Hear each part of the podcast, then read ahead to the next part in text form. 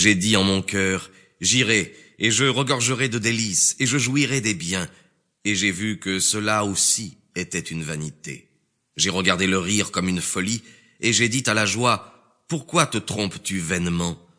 Je résolus en mon cœur de retirer ma chair du vin pour porter mon esprit à la sagesse et pour éviter la folie, jusqu'à ce que je visse ce qui est utile aux fils des hommes et ce qu'ils doivent faire sous le soleil pendant les jours de leur vie.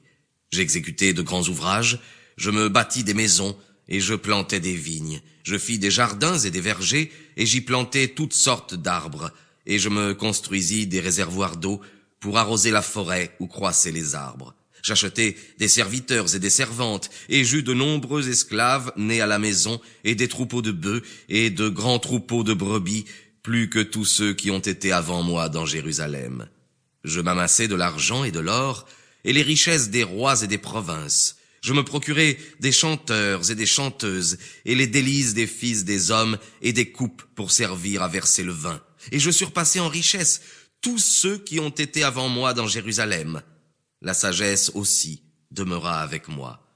Je n'ai rien refusé à mes yeux de tout ce qu'ils ont désiré, et j'ai permis à mon cœur de jouir de tous les plaisirs et de prendre ses délices dans tout ce que j'avais préparé, et j'ai cru que mon partage était de jouir de mes travaux. Puis, m'étant retourné vers tous les ouvrages que mes mains avaient faits, et vers les travaux où j'avais pris une peine inutile, j'ai vu en tout vanité et affliction d'esprit, et j'ai reconnu que rien n'est stable sous le soleil. J'ai passé à la contemplation de la sagesse et des erreurs et de la folie. Quel homme, dis-je, pour qu'il puisse suivre le roi qui l'a créé? Et j'ai vu que la sagesse a autant d'avantages sur la folie que la lumière diffère des ténèbres. Les yeux du sage sont à sa tête, l'insensé marche dans les ténèbres, et j'ai reconnu qu'ils meurent tous deux, l'un comme l'autre. Et j'ai dit en mon cœur, si moi et l'insensé devons mourir également, que me sert de m'être appliqué davantage à la sagesse?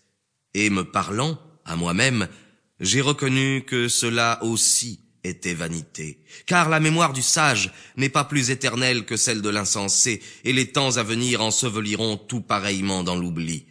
Le savant meurt aussi bien que l'ignorant. C'est pourquoi j'ai été là de la vie, en voyant que tout est mauvais sous le soleil, et que tout est vanité et affliction d'esprit.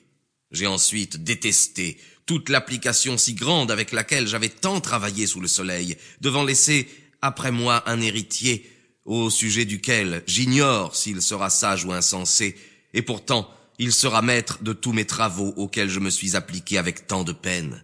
Et y a-t-il rien de si vain? C'est pourquoi j'ai cessé d'agir, et mon cœur a renoncé à travailler davantage sous le soleil. Car après qu'un homme a travaillé avec sagesse et avec science et sollicitude, il laisse ce qu'il a acquis à un être oisif. Cela aussi est donc une vanité et un grand mal, car quel profit aura l'homme de tout son travail et de l'affliction d'esprit dont il a été tourmenté sous le soleil? Tous ses jours sont pleins de douleur et de misère, et son âme n'a pas même de repos pendant la nuit. Et n'est-ce pas là une vanité?